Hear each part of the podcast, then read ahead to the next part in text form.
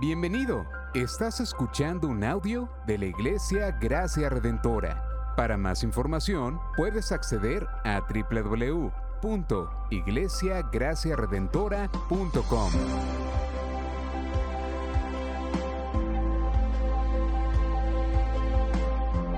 En la exposición de la palabra, el pastor Xavier Torrado.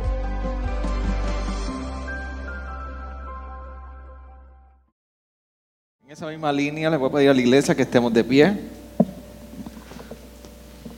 Y si pueden acompañarme en su, en su Biblia,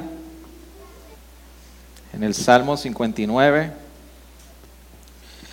Y en la serie de verano en los Salmos, este, eh, continuamos con los Salmos de lamento durante todo el verano. Y yo creo que a este punto hemos podido explorar y entender cómo el Señor, por medio de su palabra y en lamento, puede recordarnos que hay motivos de alegría, hay motivos de regocijo, de confianza y sobre todo cómo en nuestras emociones poder ir de manera correcta, piadosa y en santidad delante del Señor para llevar nuestros dolores, nuestros lamentos, nuestras angustias, tribulaciones. Y el Salmo 59 eh, no es una excepción. De hecho, le comentaba a un amigo pastor, que me tocaba predicar el Salmo 59, le dije, estoy aquí luchando con este Salmo y, y- y- cómo lo voy a poder exponer. Y me dice, bueno, quizás este puede ser eh, el cambio de la serie. Y yo dije, ¿cómo cambio de serie? Me dice, le puedes llamar el último verano los Salmos, después de luchar tanto con este Salmo 59. Pero vamos a ponerlos aquí, mi amado. El vago pasa doble trabajo. Pero el Salmo 59 tiene mucho que hablar del carácter de Dios y cómo nosotros podemos ah, relacionarnos con este salmo en nuestro lamento. Dice así la palabra del Señor. Líbrame de mis enemigos, Dios mío. Ponme a salvo en lo alto, lejos de los que se levantan contra mí. Líbrame de los que hacen iniquidad y sálvame de los hombres sanguinarios. Porque he aquí han puesto emboscada contra mi vida, hombres feroces me atacan, pero no es por mi transgresión, ni por mi pecado, Señor. Sin culpa mía corren y se preparan contra mí. Despierta para ayudarme y mira, tú, Señor, Dios de los ejércitos. Dios de Israel, despierta para castigar a todas las naciones. No tengas piedad de ningún inicuo traidor regresan al anochecer, aullan como perros y rondan por la ciudad. He aquí se jactan con su boca, espadas hay en sus labios, pues me dicen, ¿quién oye? Mas tú, oh Señor, te ríes de ellos, te burlas de todas las naciones, a causa de su fuerza, esperar en ti. Porque Dios es mi baluarte. Mi Dios en su misericordia vendrá a mi encuentro. Dios me permitirá mirar victorioso sobre mis enemigos. No los mates para que no, no, los mates para que mi pueblo no se olvide. Dispérsalos con tu poder y humíllalos, oh Señor, escudo nuestro. Por el pecado de, tu, de su boca y la palabra de sus labios sean presos en su orgullo y por las maldiciones y mentiras que profieren. Acábalos en tu furor, acábalos para que ya no existan, para que los hombres sepan que Dios gobierna en Jacob hasta los confines de la tierra. Regresan al anochecer, aullan como perros y rondan por la ciudad. Merodean buscando que devorar y no se sacian, gruñen. Pero yo cantaré de tu poder. Sí, gozoso cantaré por la mañana de tu misericordia, porque tú has sido mi baluarte y un refugio en el día de mi angustia. Oh fortaleza mía, a ti cantaré alabanzas. Porque mi baluarte es Dios, el Dios que me muestra misericordia. Señor, gracias en este tiempo que tú nos concedes de sentarnos delante y a la luz y debajo de tu palabra Para que tú, Señor, por medio de tu espíritu y, tu, y el poderoso, y tu poderosa voluntad, y tu soberanía, y tu poder en tu palabra, Señor, tú, tú confrontes a nosotros, tú hables a nosotros en esta mañana. Y que en las inquietudes de nuestras preocupaciones y nuestras angustias tú traigas paz. También, Señor, en el apego y en el yugo de, pecado en medio de nuestras tribulaciones, Señor, tú traigas libertad a nuestra vida. Por eso necesitamos que tú, tú confrontes lo que nosotros somos hoy. Y que también en los puntos, Señor, y áreas grises, ciegas, puntos ciegos en nuestra vida, tú puedas revelar tu verdad y puedas revelar también la mentira que queremos vivir, siendo arrastrados poco a poco por, por nuestra naturaleza pecaminosa. Pero qué bueno que en, en, tu Espíritu Santo, en tu palabra, tú, tú no nos entregas al pecado. Más bien nos recuerda la necesidad de tu evangelio. Permítenos hoy ver la riqueza de Cristo en tu palabra. Permite que podamos ver en nuestro lamento la riqueza, la dulzura de tu evangelio para nosotros hoy. Permite que podamos ver, Señor, hoy la esperanza que solamente podemos hallar en tu evangelio más que cualquier solución a nuestro problema, más que cualquier consuelo a nuestro lamento, más que cualquier salida a las preocupaciones, Señor, tu evangelio es más que suficiente para sobrecogernos con la paz que sobrepasa todo entendimiento, con la fortaleza que se duplica como búfalo. Señor, solamente tú puedes intervenir y cambiar todo en nuestra vida pero sobre todo cambiarnos a nosotros en esa obra continua de transformación y santificación que tú te has empeñado en tu gran amor y tu gracia en hacer en nosotros. Por eso, Señor, colocamos nuestras vidas delante de ti y delante de tu palabra para ser advertidos, dirigidos, instruidos y edificados en tu palabra. En tu nombre oramos. Amén. Amén. ¿Se pueden sentar, iglesia?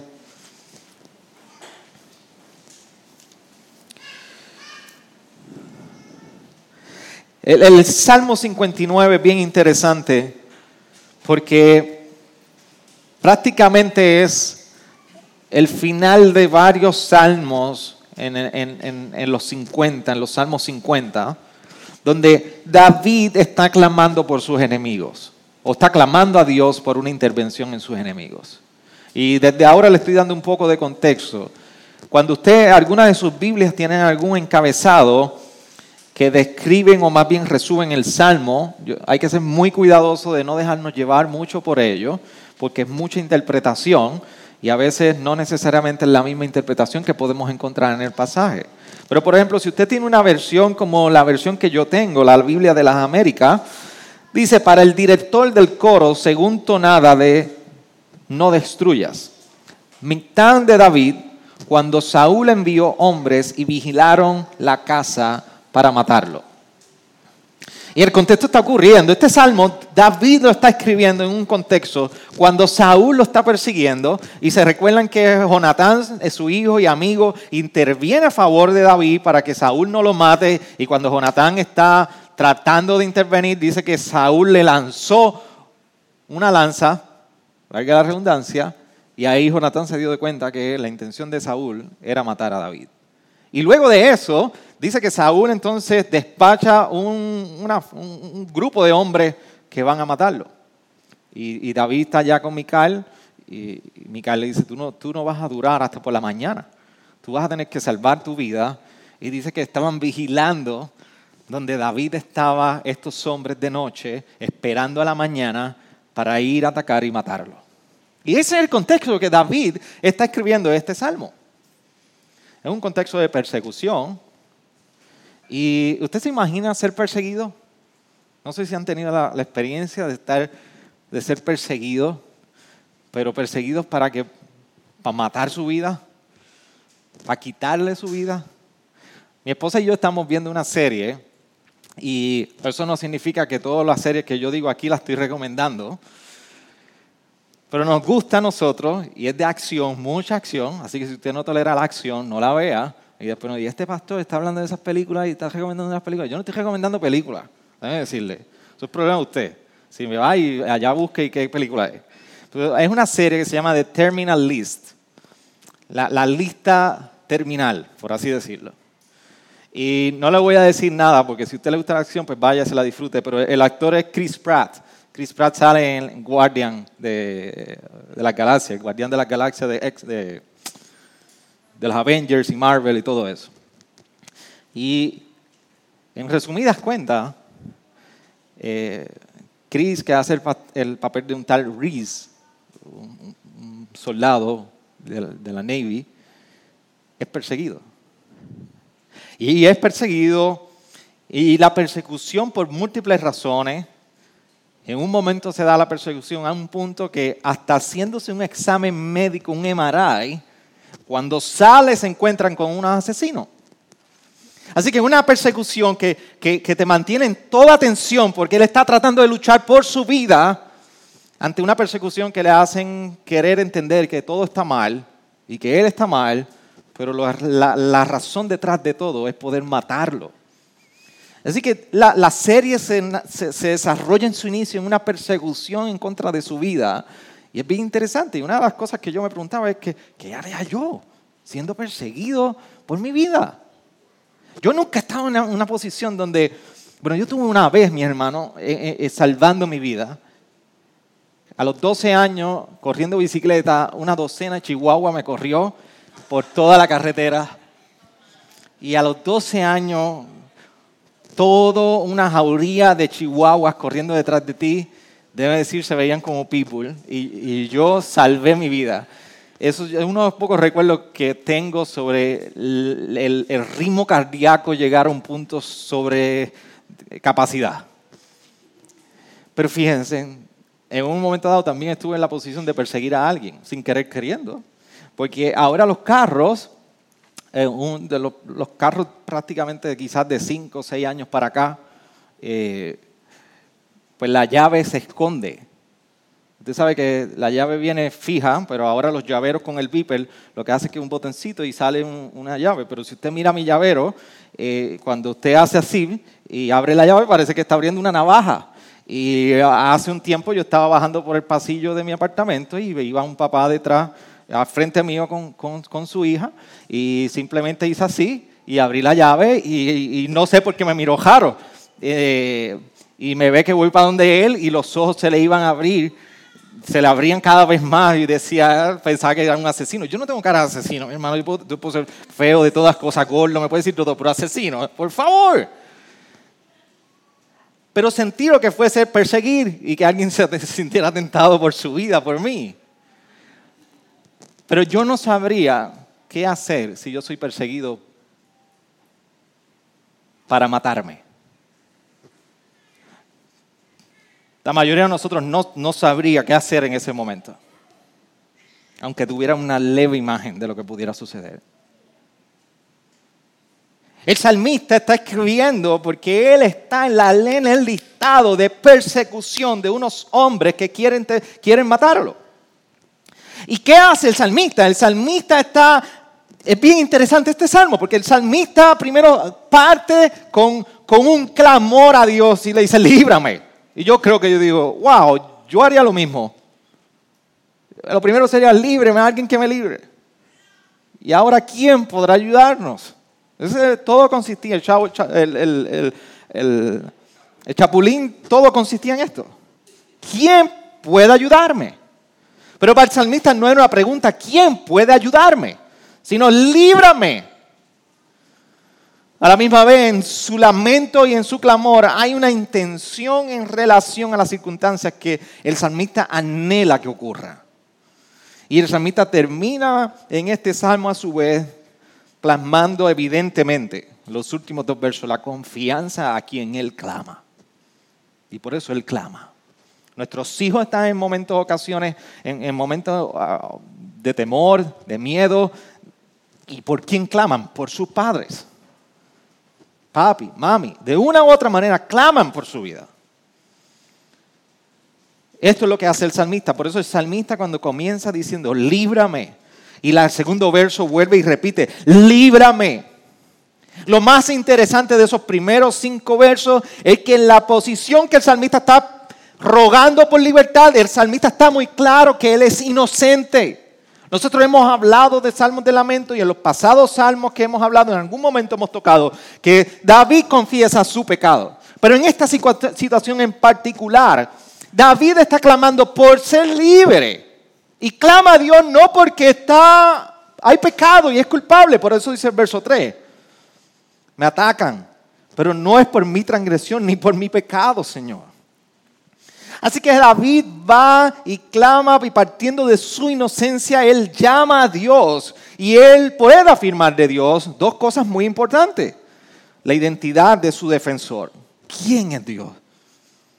pero también a partir de la identidad de quién es su defensor, David está recurriendo a una carta muy importante como en un abogado intercesor. Si tú eres así, yo te pido que tú seas consistente por tu carácter. Si tú eres baluarte y tú eres quien eres el Dios mío y tú eres quien puede librarme, en el verso 5 dice, Señor, despierta. Despierta. Tú eres el Dios de Israel. Despierta para, para, para castigar a las naciones. Sé consistente con quien tú eres. Así que la primera expresión en este contexto del Salmo es líbrame. Y lo segundo que hace, y si usted mira la estructura del Salmo, prácticamente lo podemos dividir en dos partes, por las estrofas. Cada estrofa cierra con la expresión regresan al anochecer, aullan como perros y rondan por la ciudad. Eso está en el verso 6. Y luego vuelve y se repite. ¿Dónde sucede? En el verso 14. Regresan al anochecer, aullan como perros. Y esa primera parte, líbrame. Pero en la segunda parte, David pide que Dios sea conocido en medio de sus enemigos. Y si usted lee los, los, salmos anteriores, de, a partir particularmente desde el, capítulo 54, usted va a ver a un David que está diciendo, mátalos, desaparezcan de la tierra. Pero en este salmo David le está recordando a Dios y le está pidiendo a Dios, no los mates, déjalos que sufran.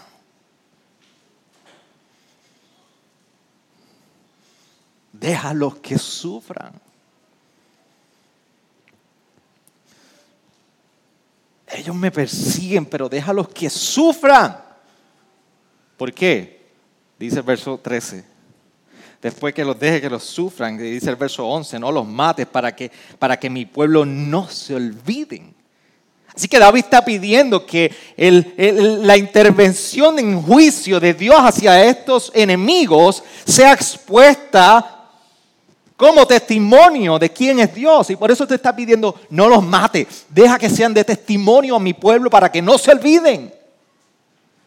Y ya en el verso 13 dice, para que los hombres sepan que Dios gobierna en Jacob hasta los confines de la tierra. David anhela que Dios sea conocido aún en medio de su situación, en medio de su lamento y en medio del juicio de los enemigos. Pero ¿qué es lo que observa David al respecto? David observa y anhela, y lo primero que está observando, lo primero que está haciendo David recordando es, todo el que quiera burlarse de Dios será expuesto. Y David hace prácticamente una referencia a algo que escribió en principio en el Salmo 2, versículo 4 que todo el que aquel se ponga en una posición de rey y ría, Dios se burlará de él. Y ese es el recordatorio de David acerca de los que subestiman el poder de Dios en este salmo. Y también recurre diciendo, no los mates, pero el verso 9 le está diciendo, a causa de su fuerza esperaré en ti. Y, es como si David estuviera diciendo la fuerza, la fuerza que él se está refiriendo. Y hay división algunos académicos, pero la mayoría se puede llegar a la conclusión que definitivamente a la fuerza que se refiere David en el Salmo es la fuerza de sus enemigos. A causa de su fuerza, esperar en ti. ¿Sabes lo que está haciendo David? Ah, ¿Con qué eso son ustedes? Yo conozco a Dios. Por la fuerza que ustedes han mostrado, no da para mucho, deja que Dios venga. Dios está confiando, Dios, David está plenamente confiando de que ante la fuerza de los enemigos, Dios va a triunfar. Piece of cake. No los mates para que mi pueblo no se olvide. Dispérsalos con tu poder y humíllalos, oh Señor, escudo nuestro. Ya David está dando por sentado la victoria de Dios sobre sus enemigos. Y sobre todo otra observación que está haciendo David, que está diciendo, Dios, yo soy inocente. Yo soy inocente, pero ¿sabe lo que sucede? Que el verso 12 nos recuerda, por el pecado de su boca y la palabra de sus labios sean presos en su orgullo y por maldiciones y mentiras que profieren. Yo soy inocente, pero ellos son culpables. Líbrame, Señor. Y el mayor anhelo es que precisamente la gloria de quien es Dios sea dada a conocer, pero por medio de qué? La justicia de Dios y su señorío. Su justicia porque Dios castiga al pecador y no al inocente. Y su señorío porque Él es poderoso para vencer a los enemigos. Y Él es Señor sobre todas las naciones. Este es el contexto de este salmo. Pero esos últimos versos, más que una canción que por lo menos los que venimos, somos egresados del Capitán Correa, la cantamos hasta que no no había un espacio más para cantarla. Al punto de hoy todavía me recuerdo casi 20 años después. Fortaleza mía.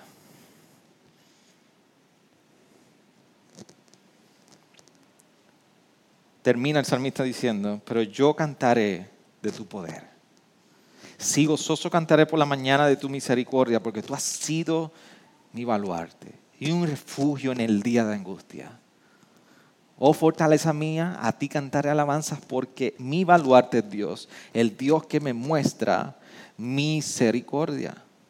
Es bien interesante porque en primero de Samuel capítulo 19 versos 11, 12 y desde el 9 más o menos pueden ver el contexto de lo que expliqué al principio. Cuando Saúl envía a sus hombres y están allí en vigilia y precisamente están esperando a la mañana para poder matar a David y mientras los enemigos vigilan en la noche para matar a David, David estaba en plena confianza y expresa que en la mañana él alabará con gozo al Señor que lo librará. ¿Y por qué David puede recurrir a Dios en un momento como este? En un momento de, de temer por su vida, librando. Oye, esto no es un clamor que es superficial. Si usted se ha puesto, se ha sentado en una silla de un dentista y le ponen una inyección de las bien sabrosas que le ponen, óyeme, uno clama por su vida.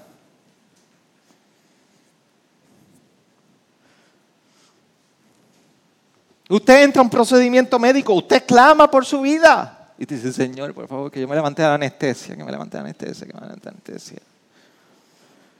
Lo van a operar y usted, por cualquier cosa que sea. Todos hemos estado en algún tipo de situación que hemos temido por nuestra vida. Quizás no hemos sido perseguidos. Usted monta una, montaña rusa y usted llega y parece, usted se quiere poner el badge de honor de que usted se montó en esta montaña rusa bien alta y en esta machina. Pero déjeme decirle, cuando usted está allá arriba, usted dice, Señor, que esto no se zafe, que no se zafe, que no se zafe. Y usted dice, ah, salí vivo. Usted no dice, ah, qué bueno estuvo. No, usted dice, ah, salí vivo. En una ocasión fuimos a un parque que se llama Busch Garden en Tampa y para ese entonces una de las montañas rusas más altas era, era Montu. No sé si el día, yo creo que existe todavía, Montu. Hoy día hay otras más altas. Y convencimos a mi mamá de montarle en Montu, mi papá y yo. Lo que no sabíamos es que la montaña rusa comenzaba por lo menos con los primeros, primer minuto, dos minutos, era sube, sube, sube, sube y sube y miramos y no veíamos ningún final. Y de momento se escucha un grito. Mi mamá no paró de gritar hasta que se bajó. Y no nos insultó. Primero ella no insultó a su hijo y a su progenitora también, porque ella es mi mamá y porque es creyente. Pero déjame decirle, todos nos ponemos en situaciones difíciles o hemos estado en situaciones que clamamos y queremos gritar por ayuda. Pero yo quiero que entienda usted algo. David está clamando por su vida porque los enemigos están a la puerta de su casa, de donde está quedando, para matarlo.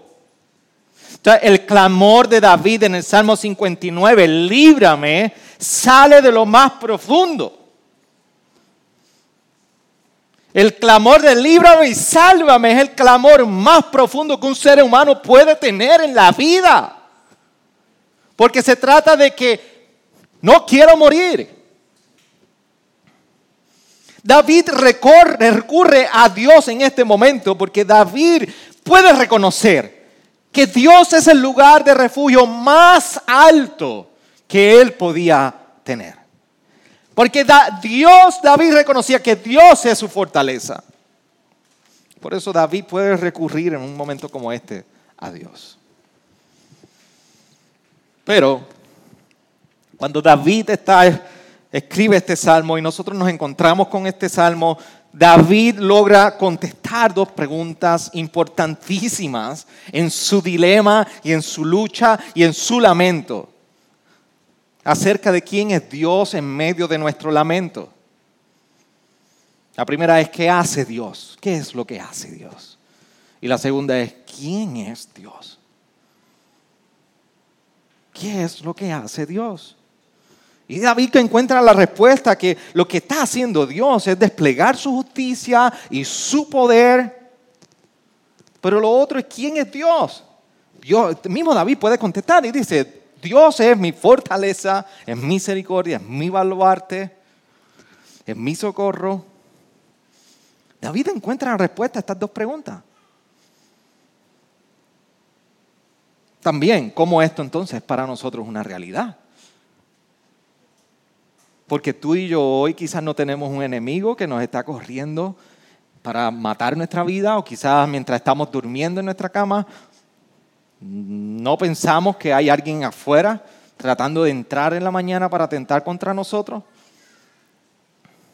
Tú y yo no estamos en ese tipo de posición, en este contexto.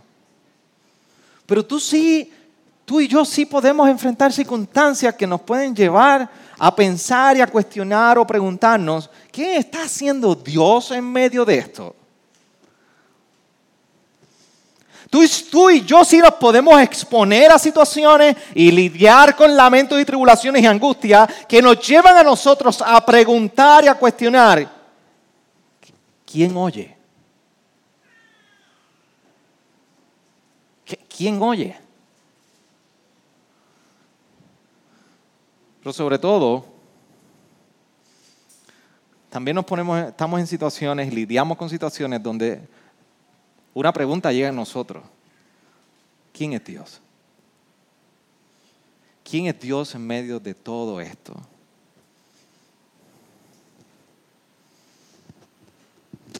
Y yo creo que el, poder exponer nuestras vidas a este salmo, el nosotros poder reflexionar de cómo, este salmo se hace una realidad en nosotros, yo creo que en gran parte puede confrontar nuestras vidas en los momentos de tribulaciones y lamento.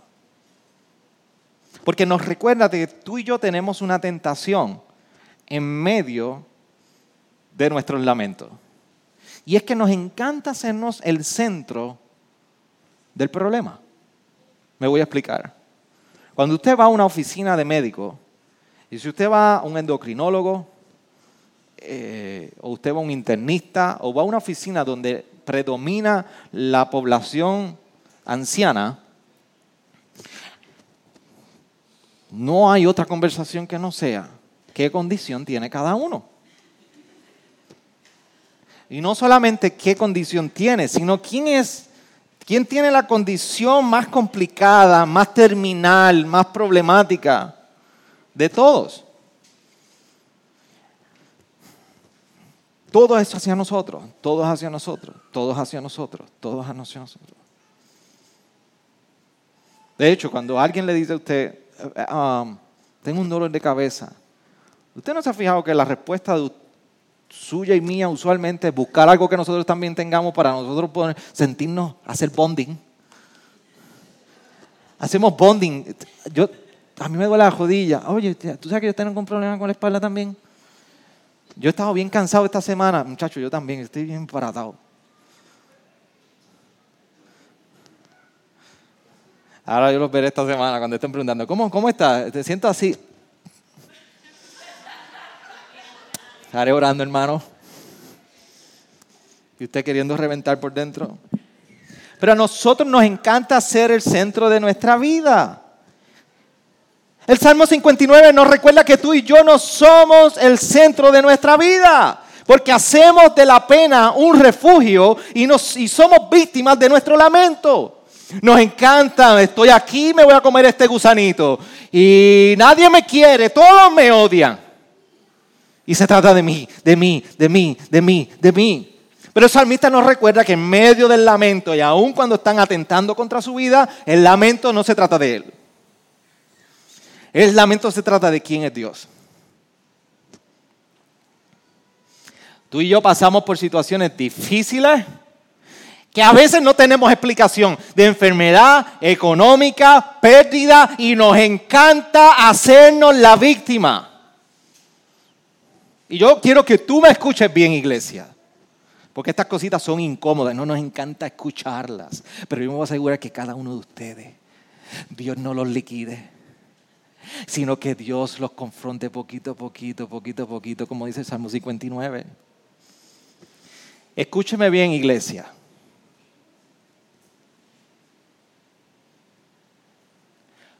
Tú no eres el centro de tu vida. Yo no soy ni apóstol, ni estoy en el neopentecostalismo, ni estoy en la práctica de repite y dile a tu hermano. Pero yo te pido algo por todas las misericordias del Señor. Repítete ahí adentro de ti y bien profundo de ti. Yo no soy el centro de mi vida. Tú no eres víctima de tus lamentos. Tú no eres víctima de las tribulaciones. Tú puedes experimentar injusticias y aún ellas van delante del Señor. Pero ten claro, tú no eres víctima de tu lamento. No vemos al salmista diciendo, porque soy inocente, ¿por qué tú me permites esto, Dios? Si yo no he hecho nada, yo lo que estoy haciendo es tu voluntad. ¿Y por qué tú me das esto a mí? Y si usted viene del pentecostalismo donde vengo yo, eh, declara y no lo permita. Nos encanta. Digo, yo estoy hablando como un ser humano que nos encanta decirle, Dios, no hagas esto, no es justo. Nos vemos un salmista que está revelando y descansando y abrazando. ¿Quién es Dios en medio de que tiene la vida ahí casi en la vara de un asado por sus enemigos? Y él está recurriendo, ¿quién es Dios? Tú y yo no somos víctimas de nuestro lamento. Aunque, ahora va la otra parte, es una realidad que en este mundo corrompido tú y yo estamos en lamento. Tú y yo enfrentamos angustia. Tú y yo enfrentamos dolor. Tú y yo enfrentamos enfermedades. Tú y yo enfrentamos momentos difíciles. Tú y yo enfrentamos tribulaciones. Tú y yo enfrentamos circunstancias que no le hayamos sentido ni emocionalmente, ni físicamente, ni siquiera espiritualmente para nosotros. Pero el salmista nos recuerda que porque David era un inocente, podía ir delante de Dios y clamar.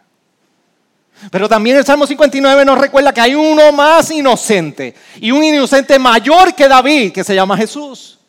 Y en los méritos de Jesús y por su inocencia, tú y yo tenemos un acceso a poder llevar nuestros lamentos, como ni siquiera David tenía.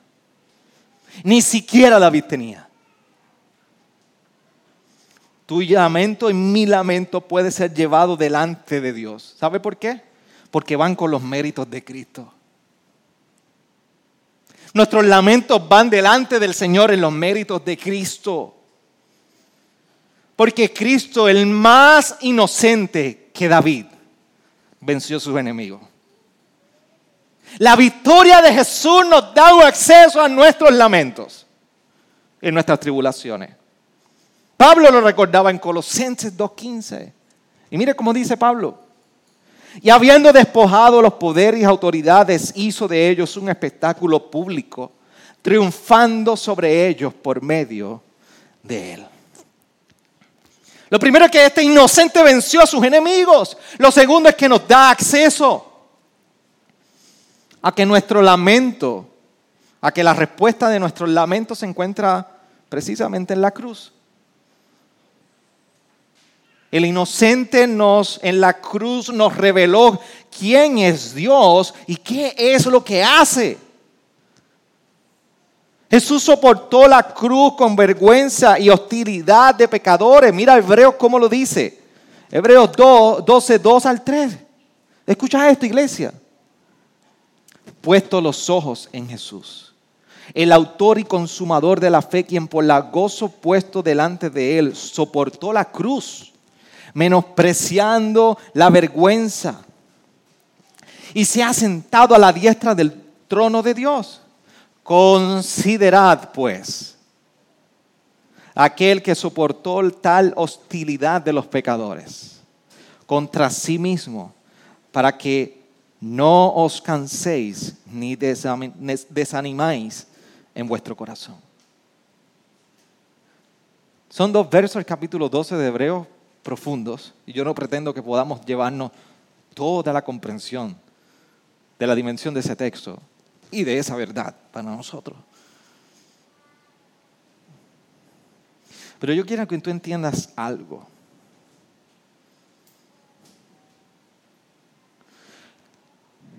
El lugar que se describe de soportar la cruz la vergüenza. Ese era el lugar tuyo y mío. Tuyo y mío siendo culpables y merecedores de ello. Pero aquí vemos un inocente que ante sus enemigos y los pecadores tomó el lugar tuyo y mío y soportó la vergüenza, la hostilidad y venció. ¿Y sabe lo más interesante que nos describe Hebreos? Que Jesús venció tal hostilidad y vergüenza y el lugar tuyo y mío lo tomó allí, sufrió todo el abate del enemigo.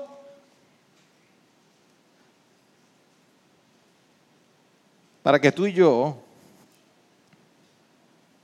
no nos cansemos ni nos desanimemos en vuestros corazones.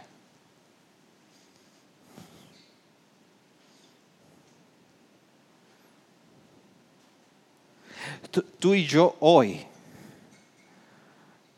no tenemos que estar preocupados porque hay hostilidad y vergüenza contra nosotros y porque hay pecadores atentando contra nosotros o porque hay alguna otra situación. Cristo tomó ese lugar por ti y por mí. Cristo tomó ese lugar por ti y por mí. Tu rol hoy es que en tu corazón haya fuerza, el aliento y la fortaleza para no descansar y desanimarte en medio de la tribulación. La mayor tribulación la pasó Jesús. Y su mayor clamor de lamento fue, Señor, pasa de mí esta copa. ¿Tú sabes lo que está diciendo Jesús ahí? Líbrame.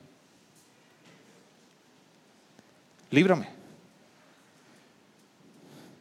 Pero hoy tú y yo no tenemos que clamar, líbrame, porque Él lo hizo en nosotros.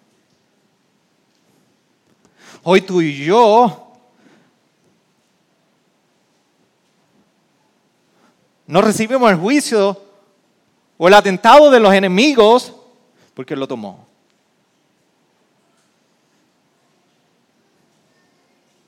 Hoy tú y yo ni siquiera tenemos que experimentar la vergüenza por el lamento en nosotros porque Él lo llevó. El lamento de David se dio en un contexto de su inocencia. Jesús fue inocente, pero tú y yo, tú y yo no somos David. Si usted estaba leyendo este Salmo 59 como que tú y yo somos David, usted está equivocado usted no es David, porque usted no es inocente, ni usted es rey, ni será rey, debe entendérselo. Ni los mormones van a ser reyes, aunque ellos no lo crean todavía.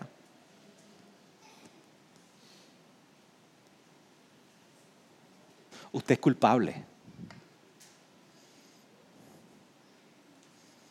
Pero en esta culpabilidad Jesús tomó nuestro lugar y déme resumirle de nuevo. La pregunta de quién es Dios y qué hace Dios es en la cruz que nuestro lamento encuentra respuesta. Repítelo igual contigo. En la cruz mi lamento encuentra respuesta. Es en la cruz que está la respuesta al lamento. Por eso, amados, miremos la cruz.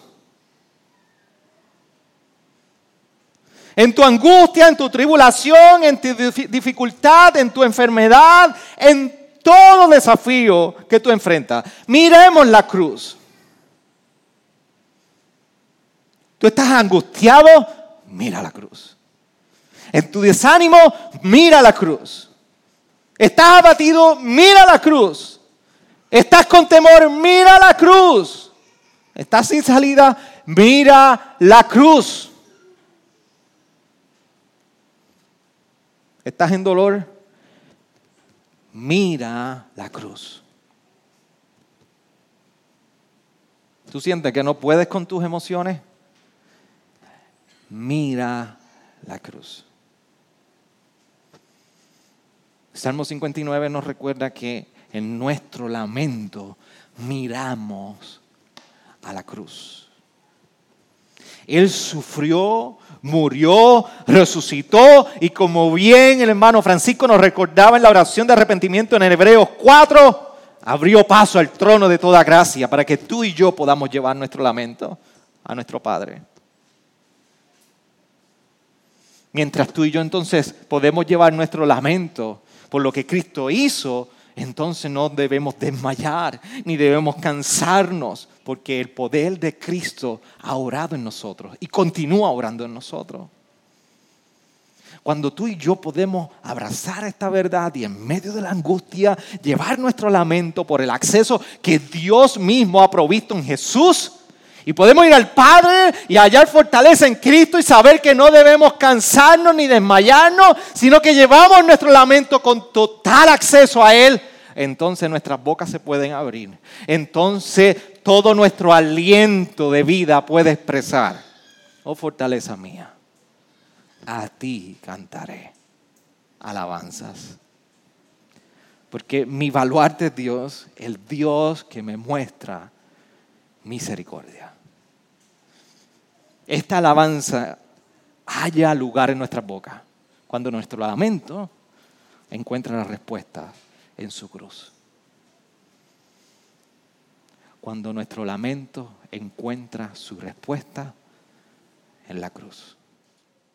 ¿Qué tal si oramos, iglesia? Gracias por sintonizarnos. Puedes encontrarnos en las diferentes plataformas de redes sociales, como también visitarnos a www.iglesiagraciaredentora.com.